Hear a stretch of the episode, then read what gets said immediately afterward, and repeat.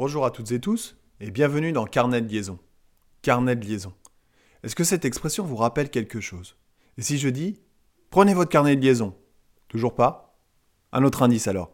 S'il vous plaît, on se tait, on s'assied et on sort son carnet de correspondance. Ça y est? Vous l'avez cette image? Une odeur peut-être, un ressenti. On est à l'école.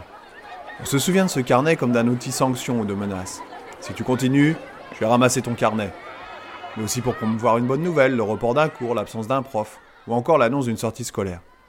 C'est un outil intemporel qui résiste encore et toujours aux nouvelles pédagogies, là où le cahier de texte est devenu l'ENT, cet environnement numérique de travail si difficile à s'approprier pour les familles et qui nous fait tant galérer pendant ces semaines de confinement. Cet ENT qui n'a plus grand chose à voir avec l'objet cahier de notre jeunesse, qui errait dans les couloirs, oublié par les délégués de classe et rempli par de très rares enseignants. Il n'en reste plus qu'un petit onglet placé dans un coin de page de navigateur.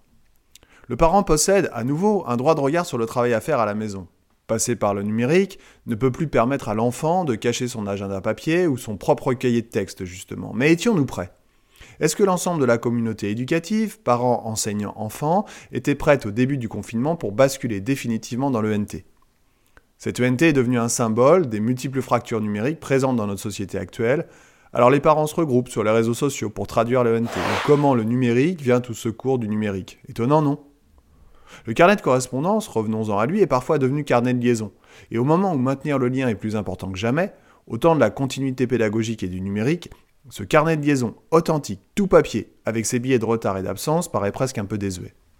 Mais un carnet peut être aussi de bord, de route, de laboratoire ou de notes, on y renseigne tout tout ce qu'on a peur d'oublier, tout ce qu'il y a à faire, une to-do list pour aujourd'hui, pour hier ou pour demain.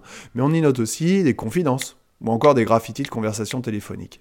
Il devient petit quand il est intime, il devient rouge quand il est important, un carnet sert à tout.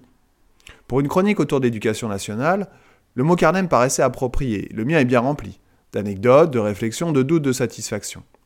Le carnet audio que je vous propose va me permettre d'entrer en correspondance avec vous, de mettre ou de remettre du lien avec vous, vous parents d'élèves, mais vous aussi enseignants, mettre du lien pour tenter d'expliquer simplement le monde de l'éducation, mon monde de l'éducation.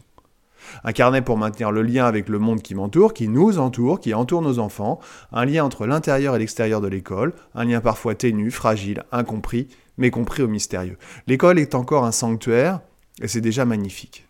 Je m'appelle Mathieu Colombet, je suis enseignant de sciences physiques de formation depuis une vingtaine d'années, formateur d'enseignants à l'INSP de Créteil, je dispense également de l'accompagnement à domicile et je souhaite partager avec vous un peu de ma vie professionnelle et personnelle, de mon expérience, de mon analyse, de ma réflexion, parce que j'aime enseigner, profondément, sincèrement.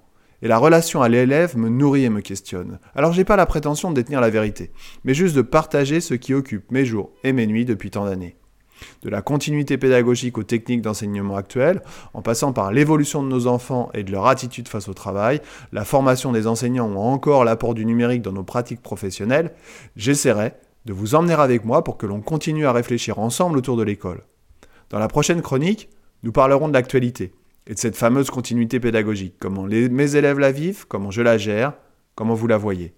Je vous dis à bientôt et en attendant, prenez soin de vous.